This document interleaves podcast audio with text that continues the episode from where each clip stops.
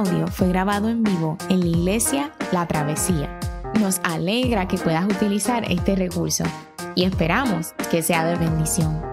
Queremos que sepas que nuestra más profunda convicción que no importando cuán útil sea esta grabación, nunca podrá sustituir la experiencia de pertenecer a una iglesia local. Sería un placer tenerte junto a nosotros en la travesía, pero de no poder ser así, nos gustaría ayudarte a encontrar una congregación donde puedas pertenecer y servir. Una vez más, nos alegra que puedas utilizar este recurso.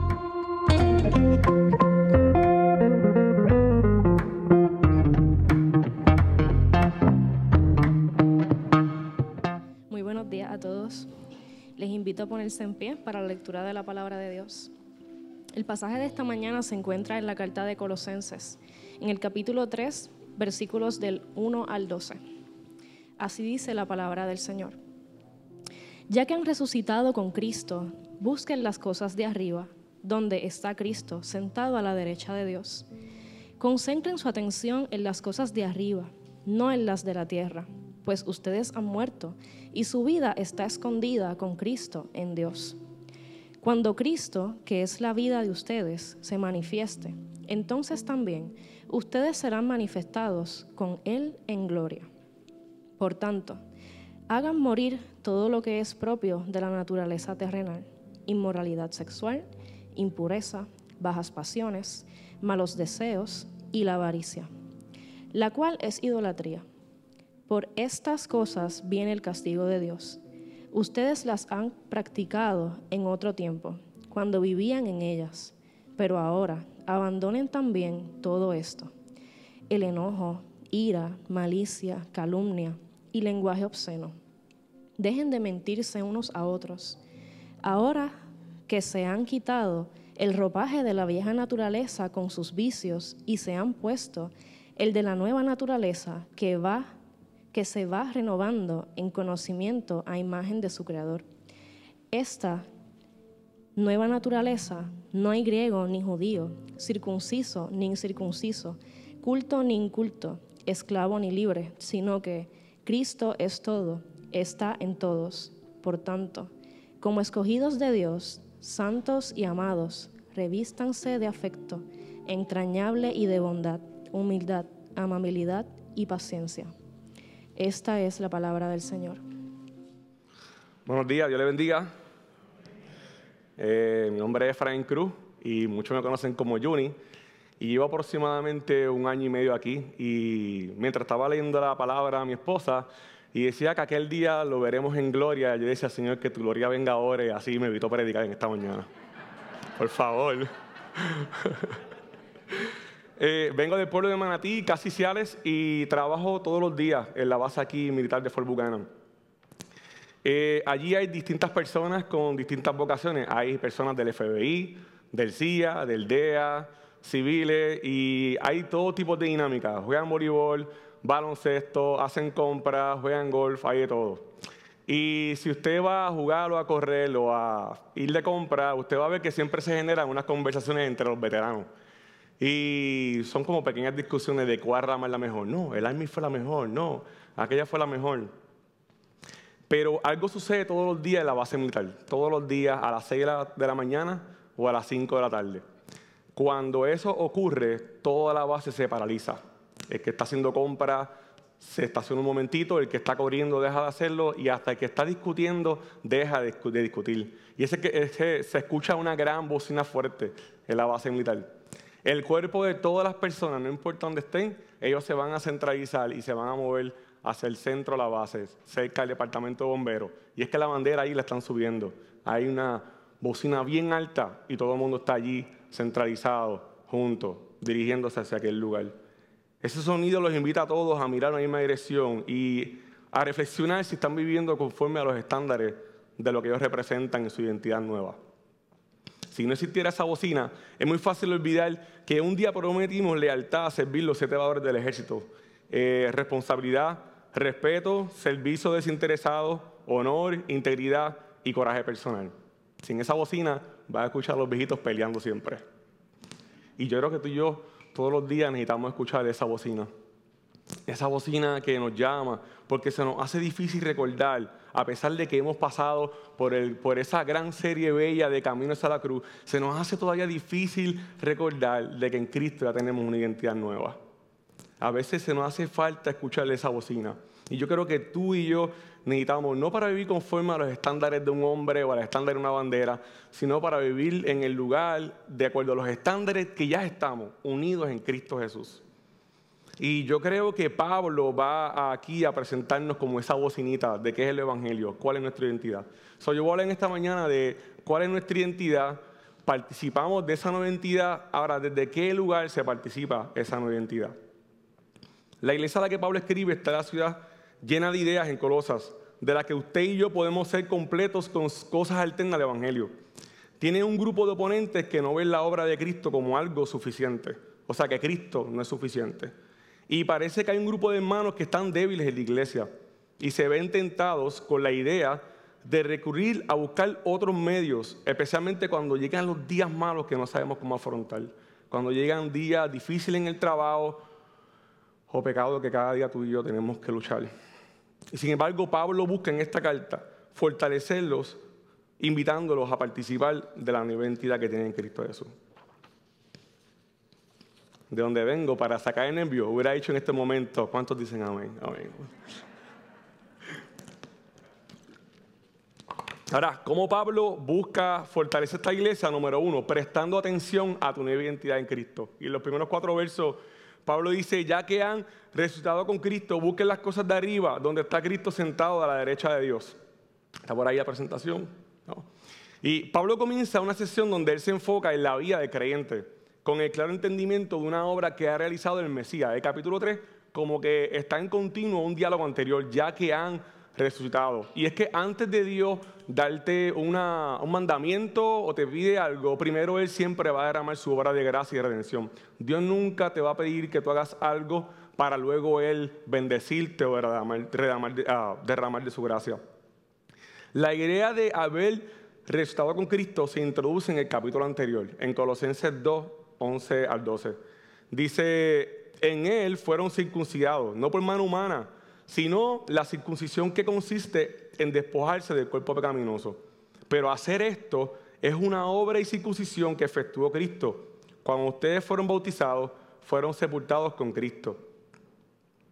Y resucitaron con Él porque confiaron en el poder de Dios. Y Pablo utiliza el bautismo para ilustrar esta realidad espiritual que garantiza el evento del pasado conocido como la resurrección como algo real hoy. Pero ¿qué es la resurrección y por qué Pablo lo utiliza con, el sacramento del bautismo? Él dice, N.T. Wright dice, la resurrección significa atravesar la muerte y salir hacia el otro lado en un nuevo modo de existir. Yo tomé la pregunta número 52 del Catecismo Mayor. Este, tengo una presentación, pero vamos a seguir leyendo. Y dice en la pregunta número 52 del Catecismo Mayor, ¿cómo fue exaltado Cristo en su resurrección? Dice que Cristo fue exaltado de forma pública porque Él se declaró a sí mismo Hijo de Dios, satisfizo la justicia divina para ser el Señor de vivos y el Señor de muertos. Todo esto lo hizo de forma pública, escucha bien, para justificarte, para vivificarnos en su gracia, sostenernos de los enemigos y asegurarnos en la resurrección de entre los muertos el último día. El evento de la resurrección entonces es un sello oficial de los beneficios que ha logrado Cristo. Y Pablo desea recordarle esto a la iglesia de Colosas que está pasando por muchas situaciones difíciles. Es como si le dijera, ustedes ya tienen una nueva identidad por los méritos de Cristo y no por lo que ustedes puedan hacer. El evento de la resurrección es un sello que nos dice eso. Es un sello público de una obra que Dios está realizando. Y el bautismo entonces es una señal visible que comunique la gracia que solo Cristo alcanzó cuando tomó nuestra humanidad vieja y la vistió de una nueva creación, dejando allí nuestra vieja criatura y trasladándonos ahora hacia un nuevo modo de existir, como su iglesia y como una nueva creación. Hace unas semanas atrás, mientras se llevaba a cabo esta serie, hubo presentación de nuevos hermanos y también se bautizaron dos jóvenes en esta iglesia. ¿Qué sucedió allí cuando se bautizaron? Se comunicó la obra que realizó Cristo de forma pública. Eh, en esta bella iglesia hay varias mujeres que están embarazadas. y están contentas al igual que su esposo. Cuando ese bebé nazca, ellos van, ese bebé va a recibir el apellido de sus padres. Y ese apellido le dice al bebé que todas las riquezas de sus padres las va a recibir sin él haber hecho nada. Y con ese bautismo se ratifica o certifica que él tiene todo. Y Pablo entonces nos está diciendo que por medio del bautismo nosotros hemos recibido ya de forma pública una obra que ya he realizado, perdón de nuestros pecados, santificación y glorificación en aquel día final cuando Él da a venir. Nosotros hemos muerto para algo mejor. Nosotros estamos escondidos en Cristo. Si tú eres creyente del Medio Oriente y abrazas la fe cristiana, tú estás muerto para tus antiguas afiliaciones, tú estás muerto para tus antiguas lealtades y hasta muerto para tu familia. Sin embargo, Pablo dice, hemos muerto porque ahora tenemos una nueva afiliación. Y es la identidad de Cristo en nosotros. Ya no nos define lo que el hombre por ahí te pueda decir, cómo tú debes hacer, whatever. Somos definidos por la obra de Cristo. Porque en Cristo tenemos todo lo que necesitamos. Él dice, enfóquense en el que está a la diestra del Padre. ¿Quién está a la diestra del Padre? Cuando Pablo dice, en, presten su atención a la diestra del Padre, él está comunicando un salmo que se hace presente en la predicación de, la tradición apostólica. El Salmo 111 dice, así dijo el Señor a mi Señor, siéntate a mi derecha hasta que ponga a tus enemigos por el estrado de tus pies. Y en este salmo, el rey David se refería a un rey superior que iba a venir, un rey superior que iba a vencer a los enemigos que se oponen a su reino. Y tú y yo conocemos esos enemigos que ya el Señor ha derrotado. Son los valores de esta tierra son los valores que te golpean con la idea de que nuestro bienestar es insuficiente y que todavía tú puedes esforzarte para garantizar tu felicidad. Es difícil creer que nuestra nueva identidad en Cristo es suficiente. En el ejército te dan un entrenamiento por cerca de seis meses para aprender cursos eh, y escuchar conferencias de esta, este curso que dan una vez al año y es el curso de prevención suicida. Del año 2001 al 2019 ya se habían eh, suicidado cerca de 46 mil veteranos. Muchos se suicidan porque desean parar los recuerdos del sufrimiento y la violencia que le hace recordar lo feo que es el mundo por la guerra. Eso genera mucho cansancio, muchos beben medicamentos para tratar de detener eso, ese dolor.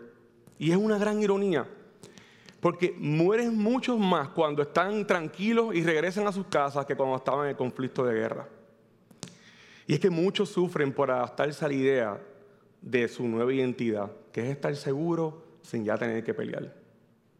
Una en la que descansa, una en la que ya tú no tienes que pelear y una en la que tú puedes ser restaurado y reivindicado de un hospital para participar de una nueva aspiración. Ya tú no tienes que guerrear para estar tranquilo y no tienes que guerrear para disfrutar de una ayuda que te van a dar. Iglesia, nuestra identidad no está en los valores de una cultura que nos empuja a vivir la vida como una guerra en la que te tienes que esforzar para calmar tu infelicidad. Porque en Cristo tenemos todo lo que necesitamos. Es absurdo. En Cristo tenemos una identidad más grande que nuestros logros o fracasos profesionales. En Cristo tenemos una identidad más grande que nuestros logros o fracasos en los negocios y más grande que nuestros logros o fracasos en un examen final, en una reválida, aquello que todo el mundo está esperando para ver quién tú eres. Estamos en Cristo y nos ha dado una nueva naturaleza para creer que en Él está segura nuestra identidad nueva y Él nos invita a participar de ella. Nuestra nueva identidad pase lo que pase, vengan los días más duros de nuestra vida, sin minimizar que sufrimos. Pablo desea, tenemos una nueva identidad. Y todo va a girar en el verso 10. Has recibido una nueva naturaleza, que es recibir todos los beneficios de estar en una vida de unión con aquel que tomó tu lugar y murió por ti, con aquel que resucitó y con aquel que siendo glorificado y está a la diestra del Padre, Pablo dice, usted y yo estamos en unión con aquel glorificado, que garantiza nuestra seguridad. No importa, no importa, eres de Cristo. Eres de Cristo. Hasta yo, imagínate. Ahora, eh, teniendo en cuenta que tenemos una nueva identidad, Pablo nos invita a participar de esa nueva identidad. Y en el verso 5 él dice, por tanto hagan morir a todo lo que es propio de la naturaleza terrenal, inmoralidad sexual, impureza, pasiones, malos deseos y todo esto que es idolatría. Y bien importante haber entendido que nuestra nueva identidad no surge de nuestra fuerza, sino de la identidad que estamos unidos al que todo lo puede. Porque cuando Pablo dice hagan morir y nos manda ¿verdad? esta respuesta, que hagamos algo, no lo hace como que por tu propia fuerza. Y yo sé que nosotros culturalmente estamos hasta influenciados por eh, cuando alguien nos ayuda y dice, ah, tranquilo, yo voy por ti hoy, mañana te toca a ti gordo, tú sabes cómo es. Pero el Evangelio no es un what would Jesus do. El Evangelio no es Cristo hizo por ti, ahora te toca a ti. No, sino que aquellas cosas que hacemos las hacemos por la nueva identidad. Desde Cristo comenzamos a participar de luchar contra aquello que nos golpea. Y Pablo no los está invitando a ver entonces a Cristo como un ejemplo moral de cómo nos toca imitarle, sino que cuando él dice hagan morir eh, o darle muerte, es una obra en la que participamos, en virtud de la unión que tenemos con Él, a recibir la nueva identidad. Esa nueva identidad en Cristo también incluye, gloria a Dios, ser renovados y ser santificados en Él. Esta iglesia de Colosenses está creciendo bien, ellos están bien. De hecho, cuando tú comienzas a leer los capítulos 1 y 2, está brutal porque dicen que el evangelio en ellos está dando fruto. Hay, hay un multiplicado y un fructificado como si fuera Génesis 1 en Colosenses 1 por todo el mundo del carácter de Dios, del amor. Y es bien importante que en Colosenses 1 se dice, desde que el evangelio llegó a ustedes, no es que ustedes alcanzaron a Dios, desde que el Evangelio llegó a ustedes y los abrazó, ustedes están dando frutos de amor y justicia y bondad por todas las partes del mundo. ¿Qué pasa con la iglesia de Colosa? Y es que ellos, al igual que nosotros, siguen siendo una obra en desarrollo.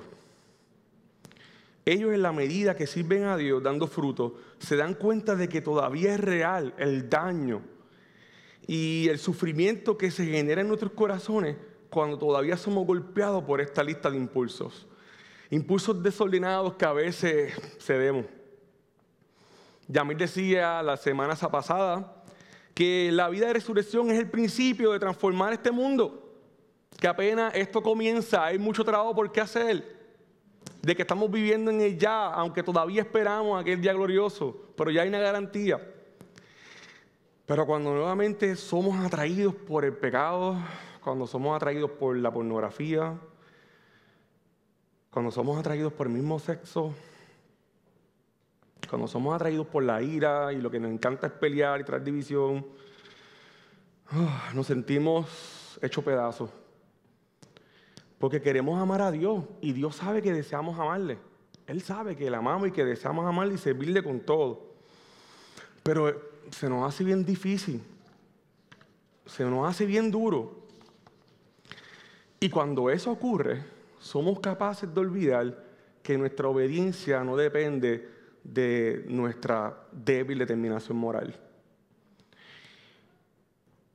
Nuestra dependencia y nuestra obediencia no depende de buscar otros medios posibles para ser mejores creyentes y para ver cómo tú te esfuerzas para que no seas eh, descualificado por Dios. Y yo recuerdo una vez, yo salí del hospital de veteranos, estaba en el primer piso, en el área de psiquiatría, y esto no está aquí, yo no sé por qué decirlo, pero anyway, ahí se me salió de repente ahí. Este, me acordé ahora viendo a Yamil y viendo el salón. Y, yo recuerdo que, que, yo salí bien destruido porque yo no quería que como líder del movimiento pentecostal se enteraran de que yo estaba luchando con ser paciente de salud mental. Y aparte de todo lo extrovertido que pueda hacer, y usted me vea con mascarilla con los ojos grandes, no, no me tenga miedo, si me quiere regañar, regáñame. No me tenga miedo, como le he dicho a muchos hermanos aquí. Y los jueves aquí, eh, durante María, se practicaba eh, filosofía ministerial y clases de griego. Y yo recuerdo que unos esos días yo llegué bien destruido. Yo llegué que decía, mira, yo voy a hablar con mi iglesia, yo no quiero ser más líder, yo me siento hecho una porquería, yo no, yo no sirvo para esto, esto no es para mí. Y yo recuerdo que Ronnie estaba enseñando y de repente se me quedó mirando, bien raro, y me dijo, Efraín, tú, tú no estás descualificado de dejar, de ser amado por Dios. Y, recordé que yo no soy tan importante. Que mi dependencia en Dios no depende de lo que yo pueda lograr y otros medios que yo pueda hacer. Porque yo sé, al igual que la iglesia colosense, que hay muchas personas que cuando nos sentimos así destruidos y nos han hablado de la resurrección, olvidamos mirar el mundo desde los valores de arriba y comenzamos a buscar las cosas de arriba desde los valores de abajo. ¿Y qué ocurre con eso que Pablo dice? No presten atención a las cosas terrenales. Son unos falsos maestros que conocen la vulnerabilidad de muchos y se le acercan para ofrecerle otros medios. Y ese es el problema que hay en la iglesia de Colosenses. Colosenses capítulo 2, 8 dice, Pablo viene diciéndole, cuídense de que nadie los cautive con la vana y engañosa filosofía que siguen tradiciones humanas, la cual, la que está de acuerdo con los principios de este mundo y no conforme a Cristo. Y esta filosofía eran maestros judíos que enseñaban que para, para conseguir reconciliación con Dios no era suficiente la obra de Cristo que para conseguir reconciliación con Dios, la obra de Cristo era buena, pero también puede añadirle un poco más. Existen seres o criaturas angelicales que nos pueden ayudar a tener un mejor espiritual con Dios. Esos ángeles o seres espirituales nos garantizan sabiduría, un tipo de conocimiento, una revelación que nos dé, que nos ayude y nos dé la capacidad de dominar esta carne y estos impulsos fuertes. Ay, se me salió. Parece que Walter Mercado existe de aquel tiempo. Estos creyentes que antes eran paganos de Colosenses eh, y que en su, antigua manera de vivir, cuando deseaban aspirar a algo mejor, eh, rendían culto dependiendo a la deidad local que suplieran ese tipo de necesidad. ¿Qué consiste esta ayudita? Tenías que estar pendiente del calendario sagrado y mirar al cielo. El cielo tenías que ver cómo cada una de esas formas, eh, cada una de esas partes formaba un cuerpo celestial. Si tú lograbas concentrarte y estabas allí separado de las personas y reteniendo el cuerpo tuyo, eh, te ibas a darle cuenta que hay unos espíritus que tomaban forma de cuerpo. Si tú podías eh, concentrarte, ibas a descubrir sabiduría. Y estos espíritus te podían ayudar a tener una mejor revelación para ver cómo tú puedes batallar en tus días difíciles. Y esto no es un invento. Gálatas 4.3 dice, algo así pasaba con nosotros cuando todavía no conocíamos a Cristo. Los espíritus que controlaban el universo nos trataban como si fuéramos sus esclavos. Y es que prácticamente esperar por esta sabiduría era como esperar la última novedad para estar al día y estar superior sobre los demás. Podía ser algo profesional o algo un asunto espiritual. Y tú podrías decirme, bueno, Juni, yo, yo no tengo criatura ni nada de esas cositas. Kevin Van Hussel es un teólogo que tiene un libro bueno eh, de discipulado titulado eh, Oyentes y Hacedores. Y él toca un tema muy bueno en relación a la cultura del bienestar. Él dice, mira, la meta del bienestar a través de las medicinas ya no es lograr el bienestar en una condición en la que un paciente tenga que, que lograr al final restauración o una enfermedad con la que tú puedas convivir. Eh, ya la meta de la medicina es esa. La meta de la medicina no es que tú puedas aceptar que tienes una enfermedad y que puedas seguir llevándolo, no. Él dice, la meta de la medicina hoy en Estados Unidos se ha convertido en el medio por el cual somos esclavizados a la idea de vernos superiores para lograr satisfacción con nosotros mismos, aun cuando no existe algún tipo de enfermedad. De hecho, él cita a una socióloga que define a la nación americana como ovejas que van corriendo en busca de la felicidad y están dispuestos a pagar lo que sea, siempre y cuando ellos se puedan ver mejores. Pueden ser hasta personas que busquen a Dios. Y si ellos no logran poder verse bien como ellos quieren, no tienen algún tipo de felicidad completa. No se sienten plenos. Ellos luchan por la belleza o cualquier novedad que los haga sentir superiores. Ahorita en la tarde en Utuado hay un medio maratón de, en Coamo y voy para allá ahorita a hacer el ridículo, a morirme. Y una persona que va a competir un maratón no necesita esteroides para sentirse bien. Yo creo que yo tengo bastante para respirar. Eh, una persona que se meta esteroides para correr Utuado lo haría eh, porque quiere ser mejor y superior. La cultura nos vende esta imagen todos los días Una en la que nuestro bienestar en Dios es buena, pero puede ser mejor si te superas y logras estar superior con la última novedad del día. Y la pregunta en esta mañana sería, ¿podemos estar bien sin la necesidad de sentir que hay que estar mejor? La avaricia nos golpea. A mí mismo me golpea cuando hago un trabajo de universidad y lo veo, lo veo y a lo último lo rompo, me siento inconforme. Deseamos a veces eh, llenar nuestro corazón y olvidamos nuestra nueva identidad que la verdadera sabiduría y la verdadera novedad no está en las cosas que nos puedan ofrecer, sino que el verso 10 de este capítulo dice, nosotros hemos recibido una naturaleza que se va renovando y esa es la sabiduría. La sabiduría no viene de otros medios, la sabiduría viene de aquel en quien tenemos todo lo que necesitamos y es Cristo. Es Cristo. El mundo te dice, toma, ven, hay una revelación rápida y Cristo te dice, esto no es rápido, esto es un maratón. Esto es poco a poco. Esto es una de las que nos vamos renovando día tras día, porque el proceso de santificación no se logra en un ayuno momentáneo, no se logra en una vigilia. Yo, hice un montón de ayuno y era cuando más pecaba. No se logra en cositas, actividades rápidas. ¿Son buenas estas disciplinas espirituales? Claro que sí. Pero nuestra santificación es un proceso que va poco a poco. Y Pablo lo que está tratando de decirnos a nosotros es, aquel que es dueño de nuestra salvación, también es dueño de nuestra santificación. Pero seamos honestos, cuando volvemos a caer en estos tipos de pecados, es bien difícil ver a un Dios que nos ama, porque sabemos que estos pecados, como dice, trae la ira de Dios.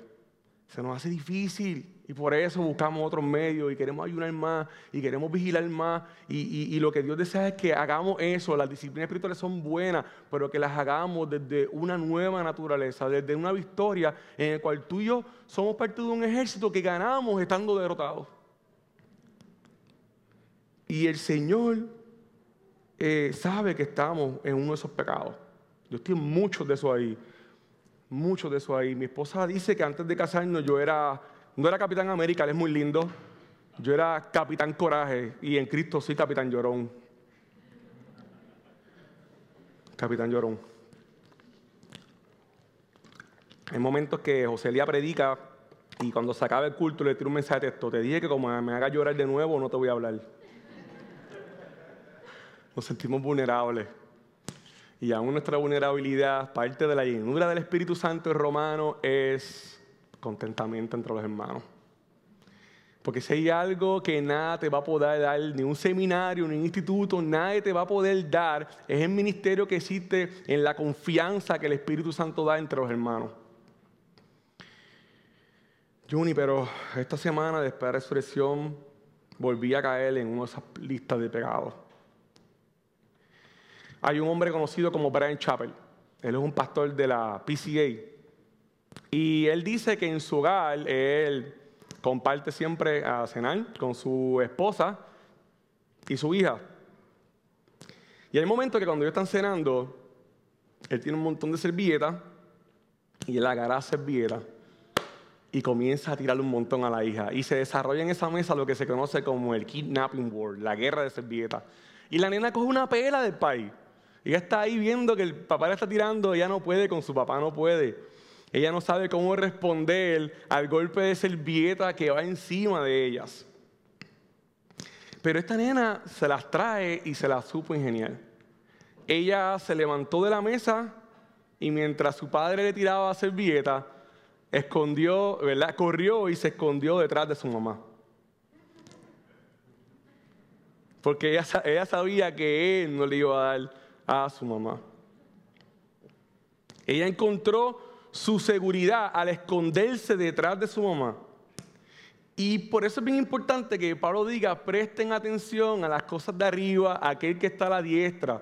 Porque aquel que está a la diestra no simplemente es el rey que nos guarda de esas voces culturales que desean elevar nuestra superioridad para sentirnos bien, sino que también en la diestra hay alguien que está por nosotros escondiéndonos cuando caemos en estos pecados.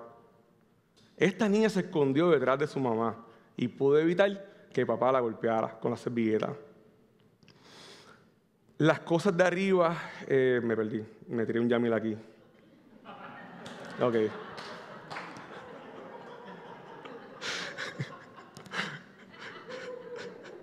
Eso fue de corazón, pastor, te quiero.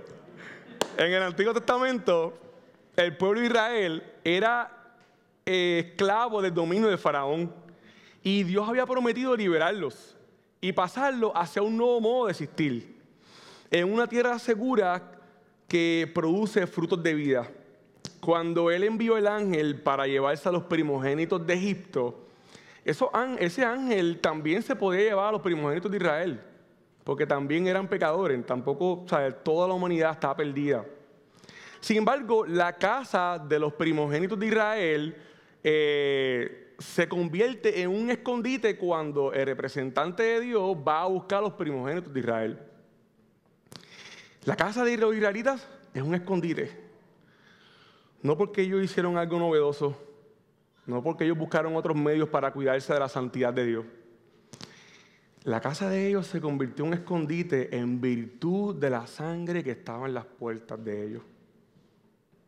Así como la nena está escondida detrás de su mamá, cuando el papá le va a tirar servilletas, usted y yo también participamos de la santidad de Dios. Y cuando caemos, Pablo dice, presta atención, ¿quién está a la diestra del Padre? Está Cristo escondiéndote como Israel y escondiéndote como esta niña aún de la santidad de Dios porque estamos unidos al Cristo que nos santifica todos los días. Él es nuestro Cordero Pascual. ¿Quién es este que está diestra del Padre? Este sacerdote, después de ofrecer por los pecados un solo sacrificio para siempre, se sentó a la derecha de Dios. Y con un solo sacrificio ha hecho perfecto para siempre a ustedes, iglesia. La salvación no es un regalo part-time. Cuando miramos y prestamos atención a lo que Dios ha hecho, nosotros estamos escondidos en nuestro Rey que también sabe ser nuestro mediador cuando estamos derrotados y estamos en pecado. Y caemos y caemos y caemos. Él nos ama y por eso Él es el dueño de nuestra santificación. Por eso podemos creer que nuestra nueva identidad es, es completa y segura porque en Cristo tenemos un rey que nos cuida y no tenemos que buscar eh, llenar nuestro corazón con la última novedad. Pero también participamos de esa nueva identidad desde la santidad en la unión que tenemos con aquel que nos compró. ¿Para qué? Para que ahora podamos transformar el mundo y transformar todo lo que Dios desea hacer, pero desde la iglesia. Y eso es lo que prácticamente Pablo va a hablar en los versos 10 al 12. Eh, dice, eh, no hay esclavos, no hay griegos, no hay judíos, somos un pueblo escogido de Dios. La iglesia es el pueblo de Dios escogido y santa. Y el propósito de Dios con su pueblo, siempre iglesia, ha sido el mismo rechazar estos valores que quieran darnos nuestra identidad y simplemente vivir como su propiedad eh, exclusiva entre todas las naciones. Pero en Cristo ahora no hay etnia, en Cristo no hay raza favorita. En Cristo ser su pueblo ya no es un asunto étnico, sino un pueblo en el que hemos llegado a hacerlo por los beneficios que nos dio al salvarnos y al trasladarnos a su cuerpo. Ahora en su cuerpo hay gente de acá, de San Juan y Agra Metro. Y como dicen mis amigos de acá, hay gente de la isla de Manatí, Hay personas de República Dominicana, de Brasil, de Costa Rica, de Venezuela, de Estados Unidos, no importa. Somos una familia. Y hay de todo. Y nos, necesitamos uno a los otros.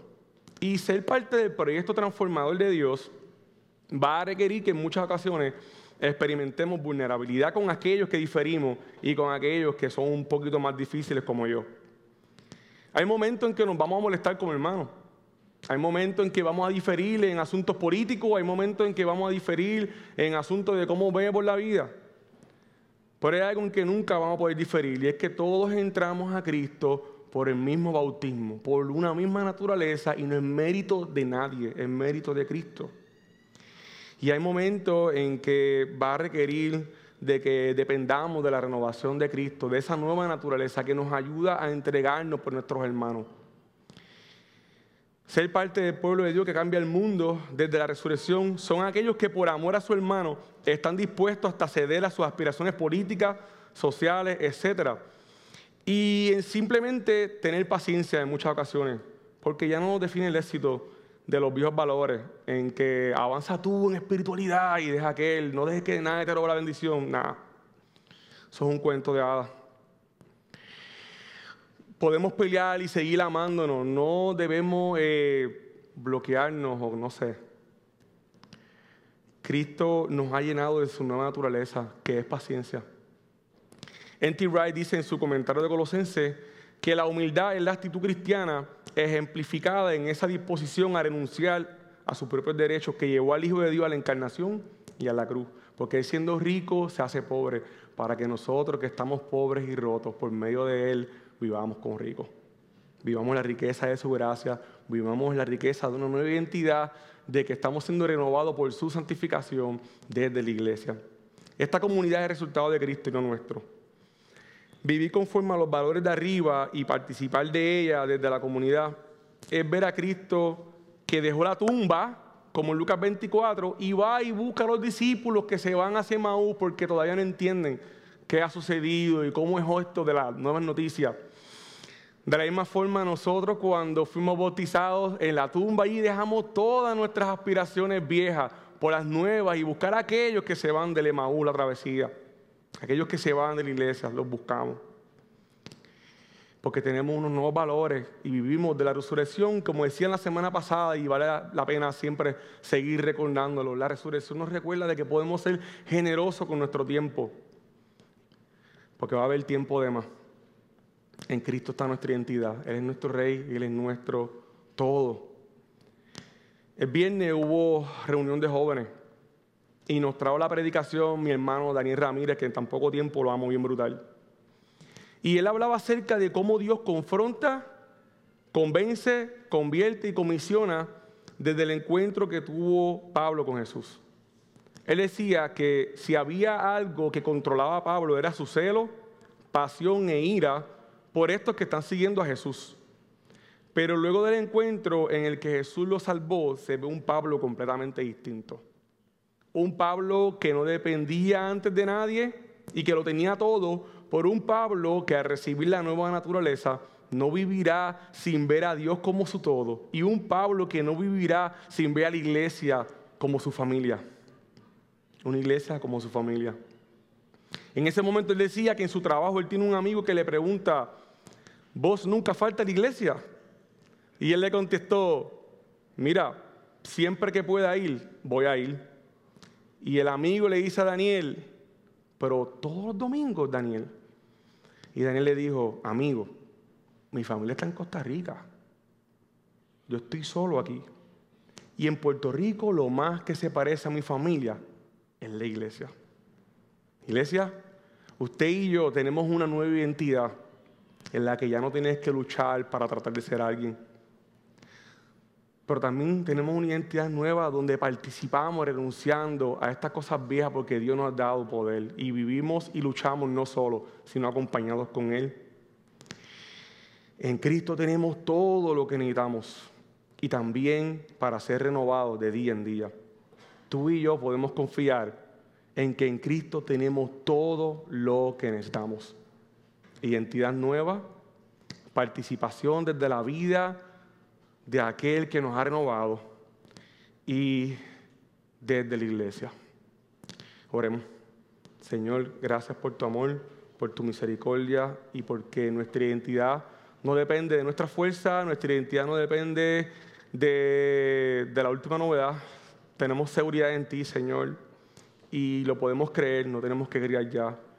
Podemos participar también, Señor, gracias a tu obra de santificación, en que podemos servirte. Y que cuando estamos tirados en el suelo, no tomamos las disciplinas espirituales para salvarnos, las tomamos para celebrar, ayunamos para celebrar, vigilamos para celebrar que tú eres nuestro sumo sacerdote y nuestro mediador entre el cielo y la tierra.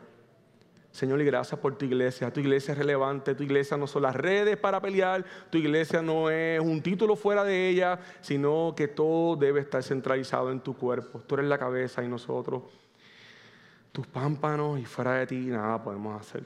Gracias, Señor, en el nombre de Jesús. Amén.